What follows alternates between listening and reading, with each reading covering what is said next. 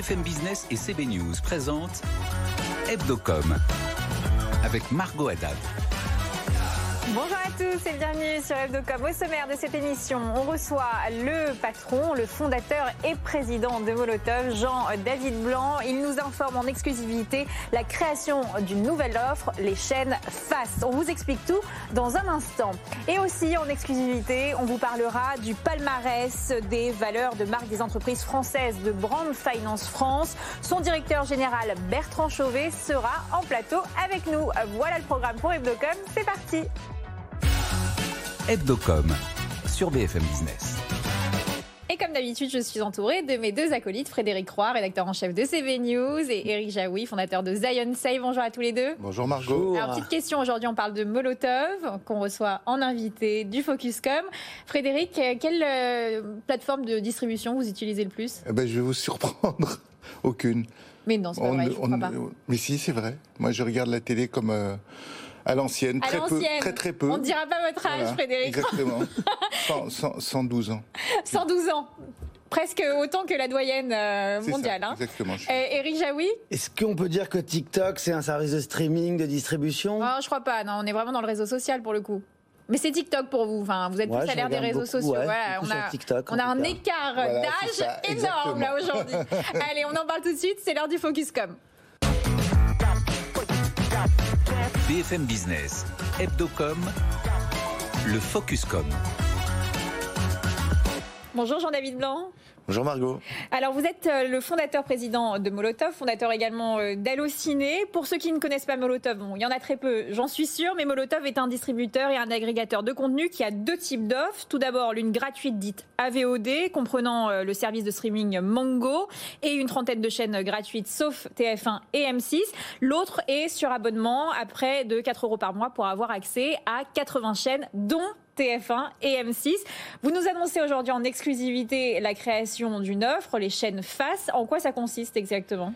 Les chaînes Face, c'est le nouveau nom qu'on donne finalement aux chaînes linéaires que vous consommez.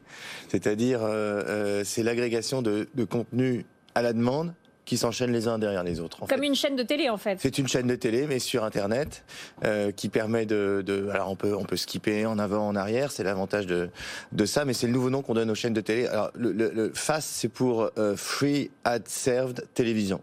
Donc du coup, on peut faire des playlists. Pardon, on peut faire des playlists de différents programmes qu'on aime bien. Alors, ils sont faites pour vous par Molotov. Donc vous, choisissez une chaîne par thématique, cinéma, document, documentaire, série, et vous, vous rentrez sur la chaîne et vous regardez ce qu'on vous offre.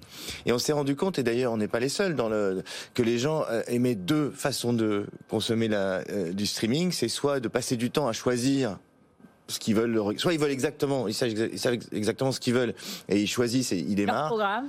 Leur programme. Soit ils naviguent pendant beaucoup de temps dans, dans, dans, dans les pages et dans les vignettes et ils finissent par trouver un programme. Soit ils aiment aussi bah, qu'on leur propose quelque chose. C'est finalement le principe de la télé linéaire. La télé linéaire, c'est rien d'autre que de l'éditorialisation de contenu qui s'enchaîne. Donc les chaînes face, c'est ça en moderne. Mais pourquoi? Parce que tout simplement, ils ne trouvent pas ce qu'ils désirent sur les chaînes de télé traditionnelles. Donc, vous, leur proposez une autre offre? On a deux attitudes face, à, face au contenu. Soit on sait exactement ce qu'on veut voir et on veut choisir, soit précisément ce qu'on veut voir, soit une thématique, soit on se dit, je suis fatigué, proposez-moi quelque chose, et puis j'ai envie, j'ai envie qu'on me surprenne en fait. Si on, on, se base sur euh, les chiffres de l'année 2021, euh, on est à combien d'abonnés sur l'offre payante et l'offre non payante on Alors, on a plusieurs millions d'utilisateurs chaque mois sur Molotov, et parmi euh, parmi ceux-là, on a on a annoncé à la fin du dernier trimestre plus de 300 000 abonnés à, à, aux, aux, offres payantes de Molotov, en croissance de 104% de mémoire par rapport à l'année dernière. Donc, on a doublé le nombre d'abonnés par rapport à l'année dernière, et ça continue dans cette dans ce rythme-là. Et, sur l'offre non payante, vous avez des chiffres euh... Ça varie chaque mois, mais on a plusieurs millions d'utilisateurs qui viennent utiliser la plateforme sur les offres à vote de Molotov, que ce soit Mango, les offres euh, à la demande ou maintenant, euh, et on l'annonce lundi prochain, les, les, les chaînes Fast qu'on lance avec Mango. On en parlera de Mango dans un instant, Frédéric. Euh, dans, dans l'univers euh, très riche de, l'offre de l'offre audiovisuelle, de l'offre de, de programme, qu'est-ce qui est l'argument de, de, vente de Molotov? Qu'est-ce qui convainc les, les, gens de venir s'abonner chez vous? Alors auprès de qui? Des annonceurs qui achètent de les, la pub non, des les, utilisateurs? les, les, utilisateurs. Oh ben, la facilité. D'abord, on constate, et c'est mondial, un switch entre l'usage linéaire type TNT ou box de la télévision vers le streaming. Pourquoi le streaming? Finalement, vous me direz c'est les mêmes programmes, mais la différence c'est que vous pouvez les regarder sur n'importe quel appareil, vous pouvez euh, interrompre, reprendre ailleurs. Euh, les gens ont leur téléphone, leur tablette, leur télé connectée, et ils, changent finalement de moyen d'accès. Le streaming apporte d'autres choses, c'est le one-to-one.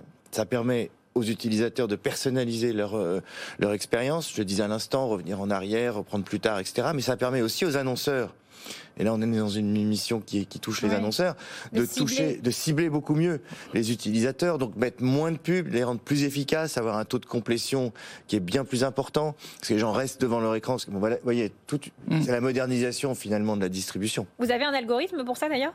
Pour cibler euh, ah, mieux? L'industrie de la pub tech est bourrée d'algorithmes et on, est, on, les affine en permanence.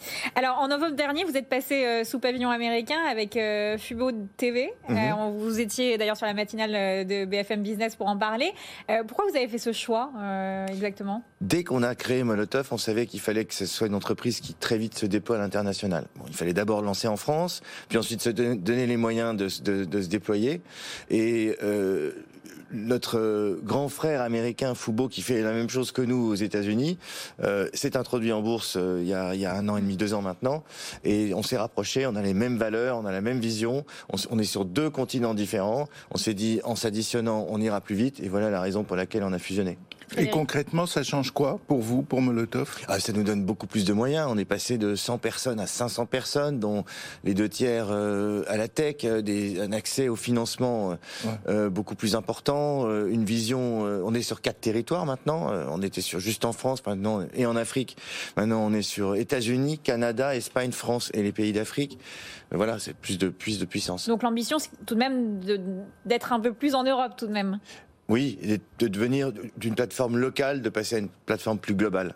Eric est-ce qu'on peut envisager euh, dans l'avenir des partenariats ou d'agréger des plateformes comme Netflix, Disney, euh, plus sur Molotov par exemple? Oui, pourquoi pas, mais vous avez deux types de plateformes, vous avez deux types de sujets. Vous avez les très gros producteurs, vous parlez de Netflix et de Disney, ils dépensent chacun plus de 20 milliards de dollars par an mhm. en production de contenu. Donc ils ont suffisamment de contenu pour proposer leur propre plateforme.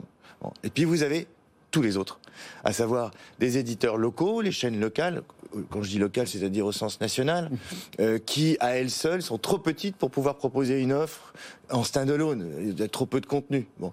Et c'est là que des, rôles, des, des, des, sociétés comme les nôtres, comme Fubo ou Molotov, jouent le rôle d'agrégateur, c'est-à-dire le point d'entrée pour accéder à une offre de chaînes qui sont plus petites. On propose sur Molotov près de 200 chaînes qui forment une offre globale dans laquelle vous pouvez euh, choisir, euh, euh, picorer ce qui vous intéresse, et, mais utiliser une seule app pour pouvoir naviguer dans tous ces contenus. Alors, vous aviez discuté au début de l'année 2019 avec France Télévisions et Altis Média sans que les négociations aboutissent. Qu'est-ce qui s'est passé à ce niveau-là? On a discuté avec pas mal de monde à ce moment-là. on a préféré rester indépendant. Euh, lever des fonds et jusqu'à ce qu'on rencontre euh, Fubo l'année dernière pour euh, fusionner. On parlait d'une offre d'acquisition à 100 millions d'euros, c'est le cas? Il y a beaucoup de chiffres. les chiffres Il y a beaucoup de chiffres qu'on discute, qui, ont, qui, se, qui ont circulé. Ce que je peux vous dire, ce qui est public, c'est que l'opération s'est faite sur une valeur de 200 millions au mois de décembre l'année dernière avec Fubo. Frédéric? Quand Salto s'est créé, qu'est-ce que ça, quelle a été votre votre réaction Parce que malgré tout, euh, c'est une. Voilà, je veux dire. Euh, On s'est interrogé sur leur, sur leur positionnement. Ils, affichaient une volonté de devenir le Netflix français ou européen. Mm. En fait, en réalité, ils ont agrégé des contenus euh, qui qu'on retrouve par ailleurs gratuitement sur les box, euh, des replays les uns avec les autres, et ils ont essayé de vendre ces replays. On s'est interrogé sur leur positionnement, et je pense que euh, ils s'interrogent toujours sur le sujet. Mais néanmoins. Et vous, ça vous a pas inquiété? Non, au contraire. Vous savez, quand vous avez une industrie dont on a ouvert la voie en 2016 mm. quand on a lancé Molotov, qui se qui se crée avec des concurrents qui apparaissent, quel que soit leur positionnement, c'est bon pour l'ensemble de l'industrie. On était leader, ça continue à nous à nous à nous pousser dans ce sens-là. Et justement, vous, vous considérez Salto comme un concurrent officiellement? Leur positionnement est pas clair. Soit c'est un agrégateur de replay, soit, soit ils proposent des contenus exclusifs. Euh, non, on les considère comme des confrères. Et, quelle a été la réaction des annonceurs euh, quand vous avez eu cette petite bataille avec M6 et TF1 bah, Pour nous, les annonceurs sont, très contents parce qu'ils voient nos chiffres, notamment sur les services d'AVOD, hmm. euh, de manière excellente. Pour vous donner un, chiffre, sur la télé traditionnelle, 69% des gens ont plus de 50 ans. Sur, sur, sur Molotov, c'est 65% ont moins de 50 ans. et les chiffres sur, Molotov euh, et sur, notamment sur Mongo euh, croissent de manière exponentielle. Donc euh, ils sont ravis de voir un acteur comme nous apparaître dans le milieu de la télévision gratuite. Justement, parlant de la télévision gratuite, vous dites dans le point certaines chaînes dont l'ADN et le cahier des charges sont la gratuité sont doucement en train de basculer vers le payant. Pourquoi pensez-vous qu'on bascule vers un, nouvel, un nouveau modèle économique en chaîne de télé? Il suffit de le regarder, de le constater. Regardez, TF1, France Télévisions, M6 sont des chaînes dites gratuites pour le, je veux dire pour l'utilisateur, avec un cahier des charges, des conventions de chaînes gratuites. Elle crée Salto qui est payant on peut s'interroger. Elle devrait créer une plateforme globale gratuite. Euh, TF1 et M6 ont lancé euh, euh, des, services payants, TF1 Max, M6 Replay. Bon, quand on a voulu renouveler les accords avec eux, certains nous ont dit ah non mais on est d'accord à condition que vous fassiez payer notre chaîne aux utilisateurs. vous voulez au contraire au bénéfice des consommateurs faire en sorte que même sur Internet les chaînes dites gratuites le restent. Bon, c'est au fond c'est pas notre rôle de décider de ça. C'est au législateur de savoir s'il a envie de continuer à, avoir existé des chaînes gratuites qui le restent vraiment.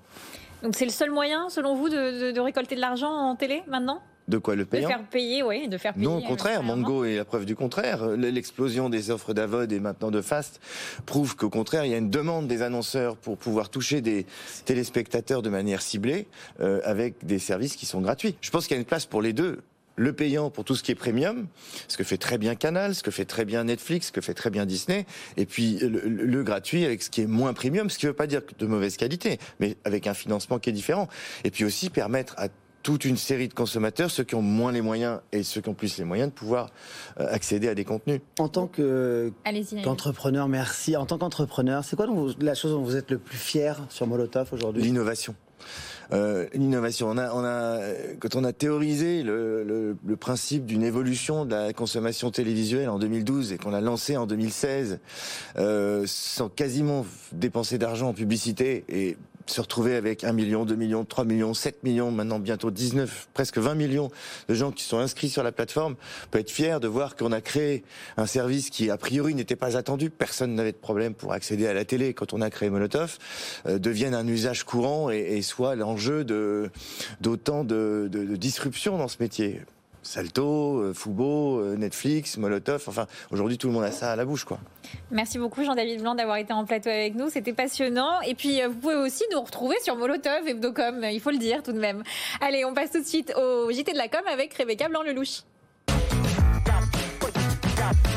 BFM Business, Hebdocom, le JT de la com.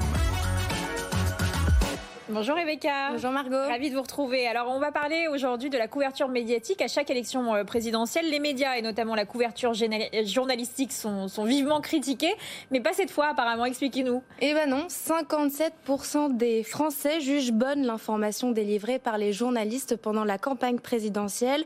L'étude a été euh, réalisée par Via Voice. Seulement 11% des personnes interrogées estiment que la couverture a été très mauvaise. 25% la trouvent assez mauvaise et parmi les satisfaits. 8% estiment que l'information délivrée était très bonne et 49% assez bonne. Le sondage a été réalisé euh, en partenariat avec France Télévisions, France Média Monde, le JDD et Radio France. De quoi faire sourire les rédactions, Rebecca. Dans le reste de l'actualité, Avasport et Entertainment et Socialize Paris s'unissent pour devenir Avas Play, une agence permettant aux marques de proposer euh, des contenus et expériences utiles et pertinentes. Qu'est-ce que ça veut dire? Euh, Le but est de créer une nouvelle agence bien définie et Avasplay a pour objectif de développer sport, média gaming, web 3.0, métavers pour ne plus n'être qu'une agence créative ou média mais bien un partenaire capable de proposer des contenus et expériences à leurs clients pour se rendre utile, pour avoir du sens et pour créer plus de valeur. Ces développements s'appuieront sur des experts en planning planning stratégique, en consulting, en production et en social influence. Et c'est Stéphane Guéry qui prend la direction de cette nouvelle agence qui rassemble plus de 160 talents et 120 clients annonceurs et institutions sportives. Et puis euh, Vivendi a sorti son offre publique pour l'achat du groupe Lagardère, mais Arnaud Lagardère semble vouloir euh, tout de même rester maître de ses radios, Rebecca. Et il a même euh, annoncé cette semaine qu'il étudie un projet visant à confirmer l'autonomie de son pôle radio, c'est-à-dire Europe 1, RFM et Virgin Radio. Ces chaînes pourraient alors être regroupées sous une société en commandite par action contrôlée par Arnaud Lagardère selon le communiqué. On le rappelle, il avait perdu les pleins pouvoirs du groupe qui porte son nom en 2021, mais avait obtenu à cette même occasion la promesse de ses actionnaires, dont Vivendi, de rester PDG jusqu'en 2027. Je le rappelle, Bolloré qui détient tout de même 45% des parts du groupe. Et toujours en parlant euh, de grands groupes, deux grands groupes français devraient entrer en bourse très prochainement. Et ce sont Banijay, géant euh, mondial de l'audiovisuel, et BetClick, géant européen du pari sportif en ligne, qui font leur arrivée à la bourse d'Amsterdam le 1er juillet prochain. Betclic est un nom connu du grand public, Banijé un peu moins, mais pourtant, euh, pour ceux qui ne le situent pas, Banijé est derrière euh, beaucoup de succès d'émissions et de séries telles que Peaky Blinders, Germinal, Masterchef, TPMP Fort Boyard, Colanta et j'en passe euh, encore beaucoup. La future entité euh, formée par les deux groupes réunis s'appellera FL Entertainment et sa valeur est estimée à 4,1 milliards d'euros. Alors ma petite news euh, préférée en tant que parisienne, on termine ce journal avec un dimanche au cinéma Rebecca qui revient le week-end prochain. C'est la troisième édition qu'organise le comité des Champs-Élysées pour une séance de ciné en plein air. 1700 transats au pied de l'Arc de Triomphe dimanche prochain à 20h pour fusionner euh, Star is Born sur les Champs-Élysées. Le film sera projeté sur un écran géant de 144 mètres carrés. L'expérience est gratuite, mais les places sont limitées par un tirage au sort qui se termine le 18 mai prochain. Cet événement est organisé avec un partenariat entre TCM Cinéma, Agendas, la ville de Paris. Les deux éditions précédentes avaient projeté, avaient projeté 10 artistes et OSS 117 Le Kerny d'Espion. Et cette année, c'est la romance et la musique qui sont mis à l'honneur. Je le rappelle, Star is Born avait été multi-récompensé avec trois prix et 30 nominations dans plusieurs festivals. Merci beaucoup Rebecca et on passe tout de suite au décryptage. BFM Business, Hebdocom, décryptage. Bonjour Bertrand Chauvet. Bonjour. Vous êtes le directeur général de Brand Finance France et vous allez nous dévoiler en exclusivité pour Hebdocom le classement des marques françaises les plus valorisées. Alors qui est donc sur le podium sur ce top 3, disons? Alors cette année c'est un grand événement puisque pour la première fois de son quoi, de l'histoire du classement hein, qui, est, produit depuis euh, de nombreuses années, euh, ben, Louis Vuitton euh, prend la tête euh, du classement. Euh, ça, ça, contribue vraiment, quoi, ça, ça démontre la, la, la, contribution aussi de la, de la marque Vuitton à l'écosystème des marques françaises, hein, puisqu'on retrouve aussi quatre marques de luxe hein, dans, le, dans le top 10, dont Chanel, qui, qui, qui, progresse aussi de façon significative. Ce qui est intéressant, c'est de, de revoir un petit peu comment on valorise une marque déjà, puisque le premier point, c'est de regarder la force d'une marque, c'est-à-dire en quoi les investissements sont soutenus sur une marque, en deux, quel impact ça a sur euh, l'image euh, auprès de toutes les parties prenantes et enfin quel impact ça a sur la performance. Et ce score de force de marque, il nous aide par une méthode des taux de redevance, donc des taux de royalty, à déterminer euh, la valeur monétaire d'une marque à perpétuité en éliminant évidemment tous les coûts associés pour avoir une valeur actualisée nette. Frédéric? D'accord. Donc le classement, c'est ce, cette combinaison de, de, toutes ces données qui détermine que c'est Vuitton oui. Mais vous nous avez pas dit les deux autres. je vous ai pas donné les deux autres. Donc on retrouve Orange, donc qui euh, qui, qui, résiste, hein, puisque la marque est stable en valeur, mais euh, du fait de l'approbation de, de, de, Vuitton est dépassée.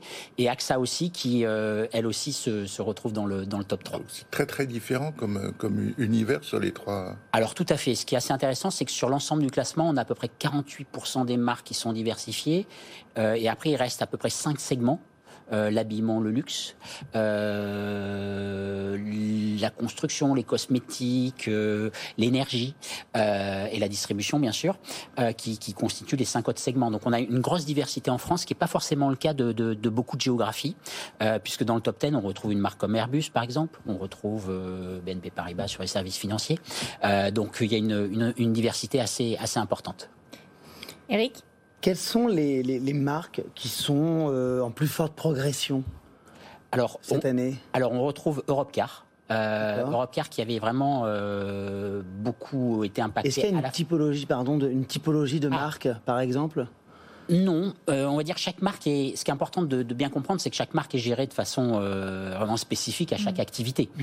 Euh, on va retrouver des groupes qui ont des portefeuilles de marques. Hein, c'est le cas de L'Oréal, c'est le cas de LVMH, etc. Et puis des, marques qui sont plus monolithiques, une master brand comme Airbus par exemple, qui elle va justement occuper plusieurs catégories, puisque Airbus c'est évidemment des avions pour les vols commerciaux, mais c'est aussi des hélicoptères et puis demain des drones et des nouveaux moyens de, de mobilité. Mais pourquoi Europcar par exemple? C'est parce qu'il y a un retour d'après Covid de, du ah, Exactement. Alors il y, a, deux éléments. Il y a eu euh, un travail de fond qui a été fait sur l'activité c'est-à-dire en termes d'investissement produit, euh, Europcar a complètement changé son modèle pour euh, travailler sur des flottes moins importantes. Mm. Donc finalement, il a une, approche sur le produit plus lean qui a permis de délivrer un service amélioré euh, à ses consommateurs avec une disponibilité, availabilité des, des, véhicules beaucoup plus importante.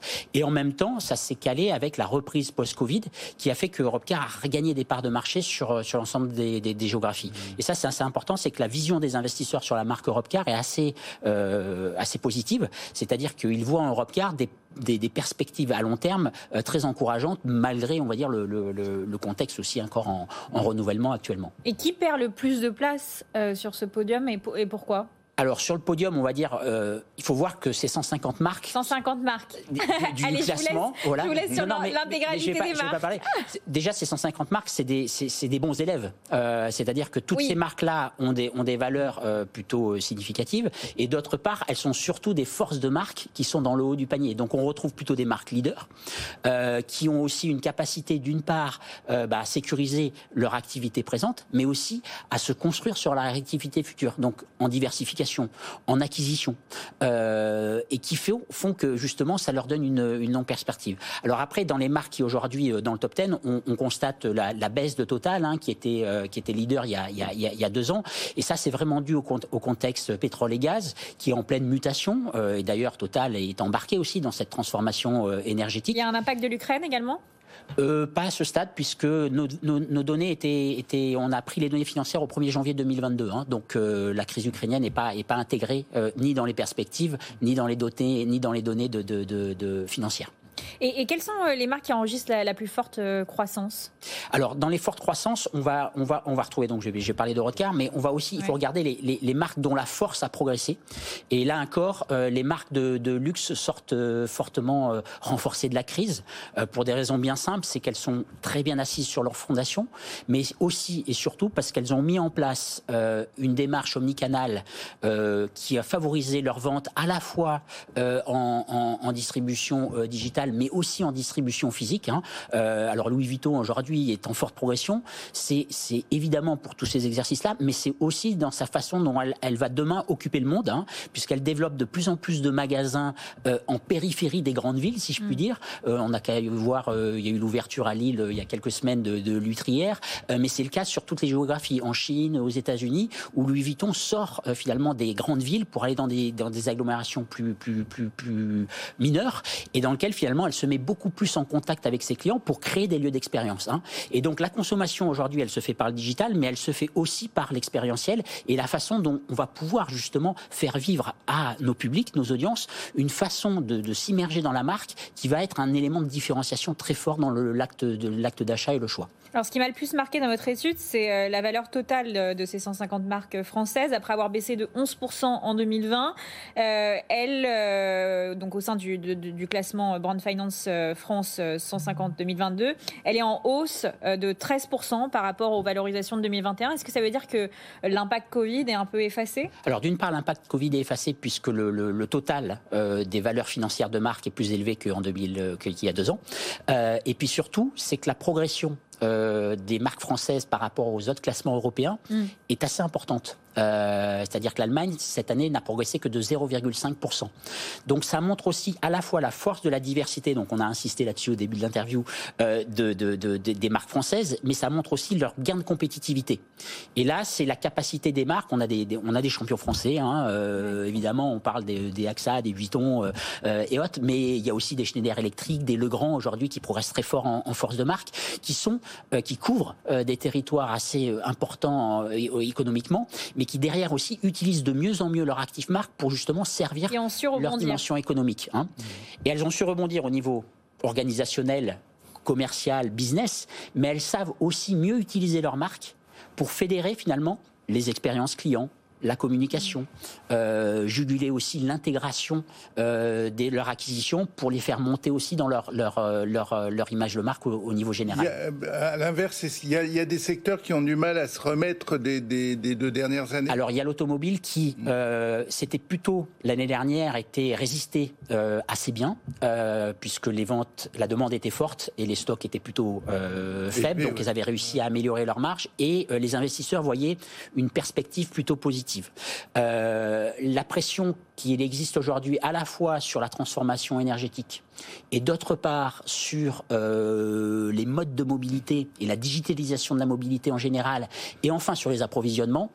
Euh, voilà, donc tous les acteurs automobiles aujourd'hui sont, sont, sont, vraiment euh, scrutinés par les, sous, sous, le, sous le regard important des, des, investisseurs et elles ont un peu plus de mal à, à évidemment à prendre le tournant. Moi, on rebondit. Merci beaucoup Merci Bertrand Chauvet d'avoir été en plateau avec nous et nous on se retrouve la semaine prochaine pour une nouvelle émission. Voilà, je vais pas refaire la blague chaque année avec la, la chanson de Patrick Bruel, mais voilà, vous avez compris. On se retrouve la semaine prochaine. À très vite sur Hebdocom. Hebdocom sur BFM Business.